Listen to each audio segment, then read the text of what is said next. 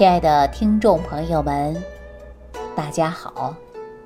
欢迎大家继续关注《万病之源说脾胃》。我们说脾胃疾病啊，大家翻阅一下教科书啊，书上是这样告诉我们的：说慢性胃炎的发病主要啊，它有八大原因，比如说有幽门螺旋杆菌的感染。还有急性胃炎的发展，药物的刺激，另外呢，还有临近器官的感染，还有胆汁反流，啊，放射性的损伤，当然呢，还包括着水土不服和长期情绪不佳影响的。但是啊，我经过这几年给大家调理脾胃，实际上呢，我发现呐。慢性胃炎的发生啊，它跟我们吃啊，包括情志啊，还真的关系是最大的啊。说你吃的不对的时候啊，你就引起了胃炎。在这里大家都能理解吧？比如说你这段时间你就没有按时吃饭，对吧？你三餐分配的不合理，你还挑食偏食，有的人呢。还喜欢抽烟，有的人呢喜欢吃辛辣刺激的食物，啊，这些呀都会引起慢性的胃炎，它会成为一种诱因的。所以大家呀不能挑食啊，而且呢还要一日三餐正常吃，还不能吃过多的辣的东西啊。但如果说长期情绪不佳呢，它也会导致你啊慢性胃炎。很多人就说了：“说李晴啊，你说的是不是有点玄乎啊？”我告诉大家呀，这还真的不玄乎啊。很多人就是因为情志不开，他吃不下去饭，一日三餐吃的也不正常。那比如说很多女性跟老公生气了，你说不想吃饭，说气饱了。说很多人说我正辅导孩子写作业呢，哎呀，考试不理想，孩子拖拖拉拉的，作业都写不好，那你是不是生气了？一生气呀，你真的就吃不下去饭了。所以说，你说这情志跟我们的胃炎啊，胃里边是不是有关系的呀？哎，这就是中医上认为呀，说忧思伤脾，思虑太多呀，想法太多呀，压力太大呀，还真的就引起了我们脾胃内伤了。给大家举个简单的例子啊。大家说这一段时间公司比较忙，压力比较大，男人在家里有压力，工作有压力，事业有压力，那么男人就想选择发泄，干嘛呢？抽烟、喝酒啊，泡浓茶、喝咖啡，哎，就唯独饭吃不下去。那时间长了呀，你看有多少成功的男士、女士，他的脾胃都不好，忙着赚钱，忽略了自己的身体健康。这样的事儿还真的是不少啊！有很多人说我天天挂专家号，就希望专家给我治个脾胃，结果呢开一大堆药，就是解决不了你的问题。你说是医生开的药有问题吗？告诉你没问题。你说医生有问题吗？我告诉大家也没问题，因为你脾胃不好，你情志不开，你吃什么它都不吸收，所以说你身体能好吗？肯定啊，吸收上是有问题的，对吧？那给大家举个简单的例子啊，我相信大家都看过《三国》，《三国》当中啊，我们提到的是诸葛亮。诸葛亮大家都知道啊，出谋划策呀，算计的多周到啊。大家想必啊，都会知道他的忧虑过度，他自然会影响他的脾胃功能，对吧？我相信大家看过这样的历史记载吧？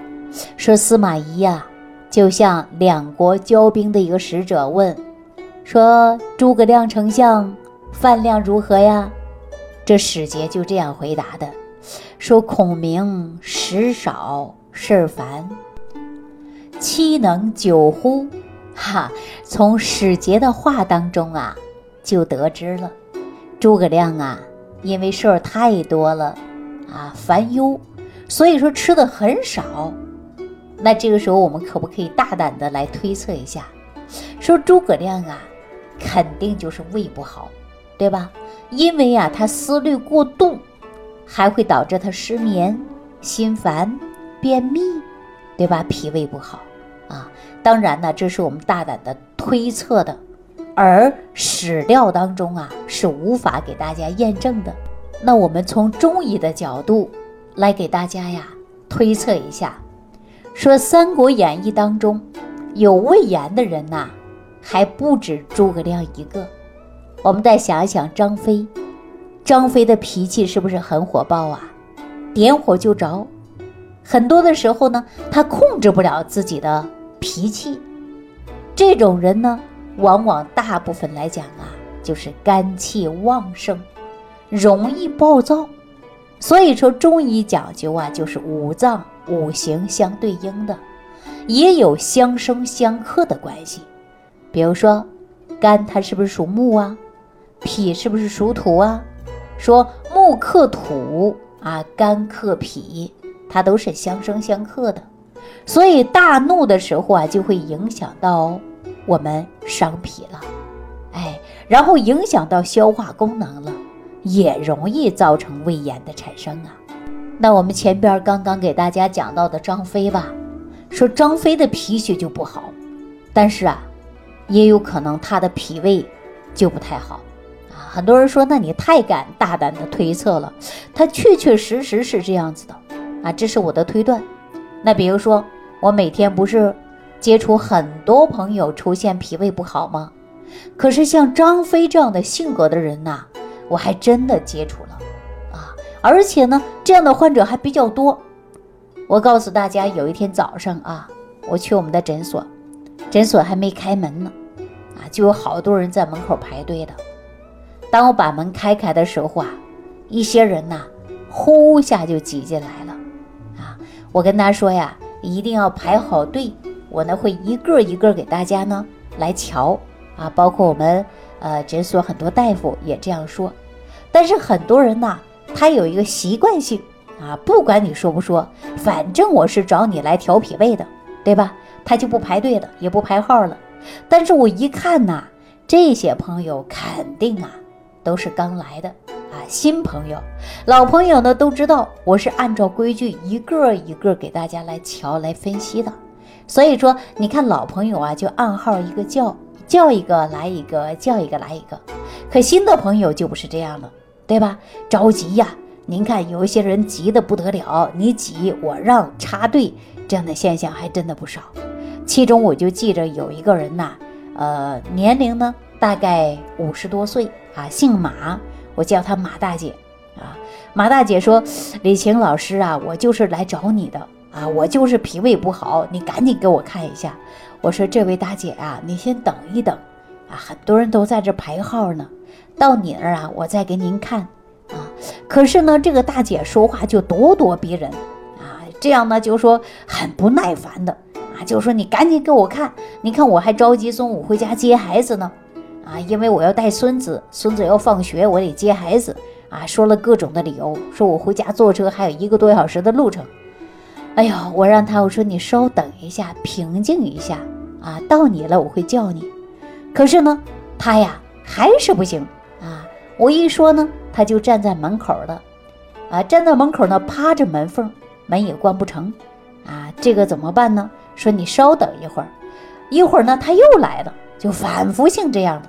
结果好不容易啊，前面有三四个，我给大家分析完了啊，我们呃诊所很多大夫啊都在给大家来看啊，到他的时候啊。他就一阵风似的，跑到我跟前儿了，啊，门也不关，啊，直接就说了：“哎呦，好不容易到我了，我借着前边呐有一个没有人，啊，这不是后边就是我吗？我赶紧就到这儿了。”我说：“你别着急啊，别着急。”他说：“我是慕名而来的。”哎呀，我这心里就在想，大家都想把脾胃调好，所以来的人呢也比较多。您别着急，我呀。会跟你好好来分析一下，告诉你食疗方法怎么养的。可是我这样说的时候啊，这马大姐呀，就话不停了。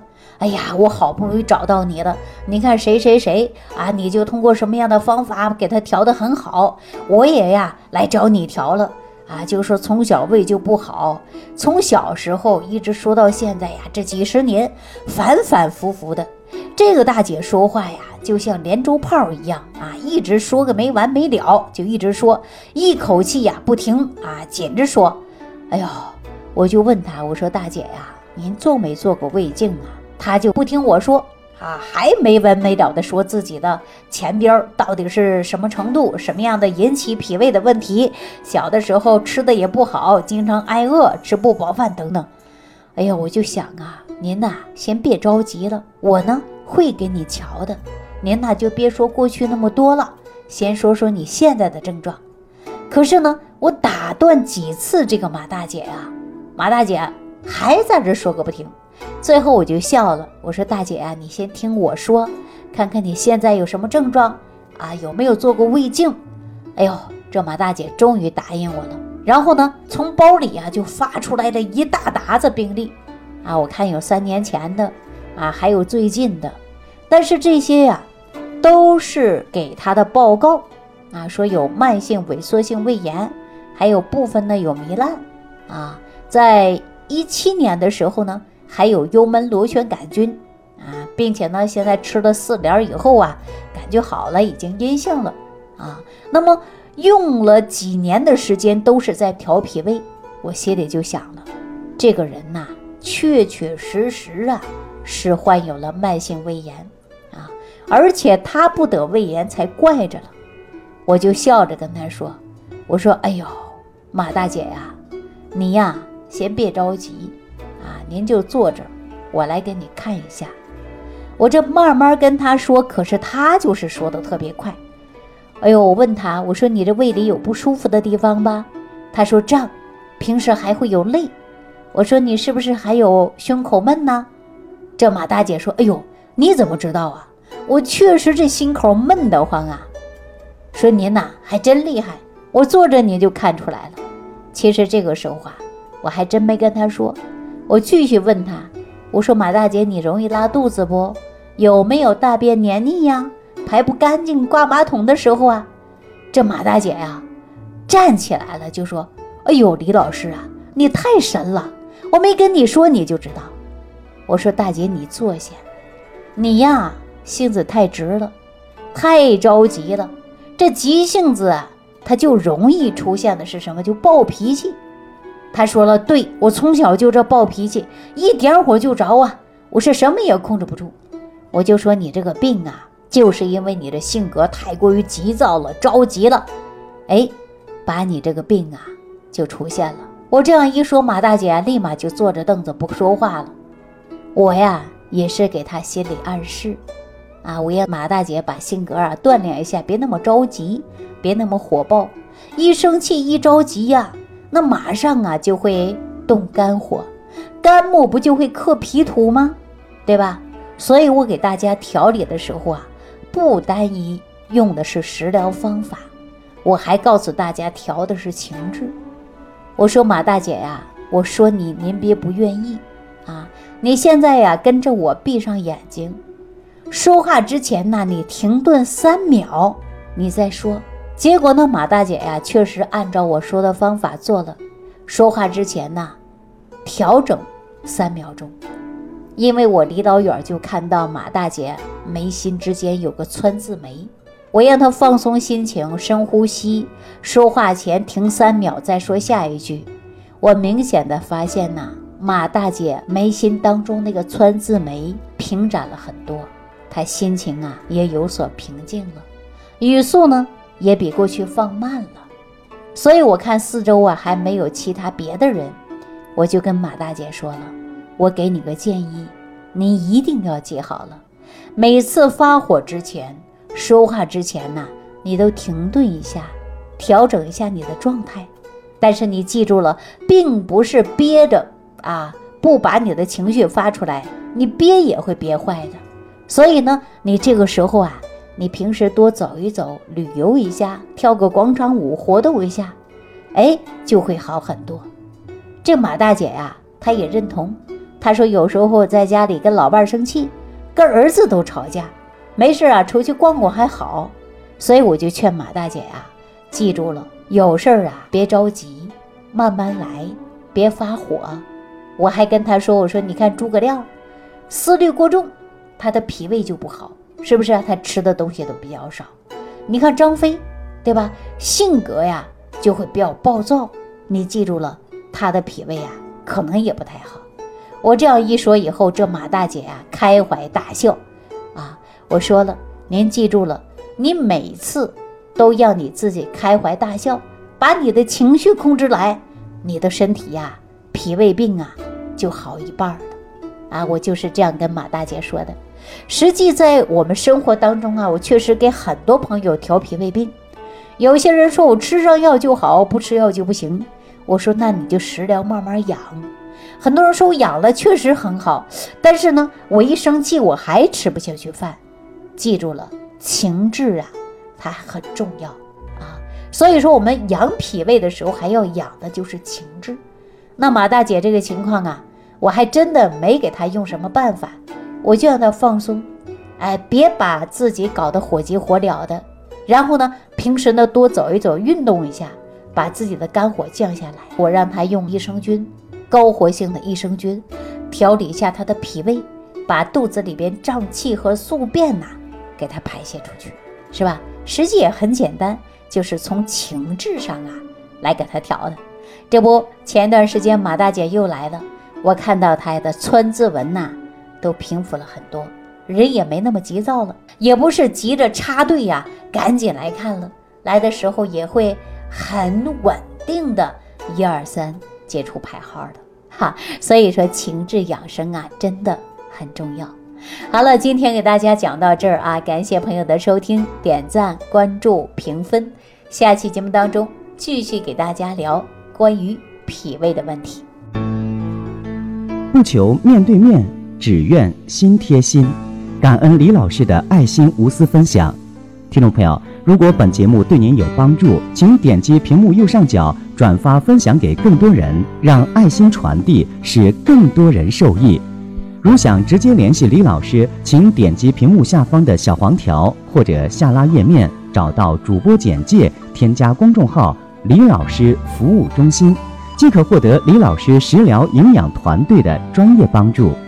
听众朋友，本次节目的分享到这里就结束了，感谢您的收听。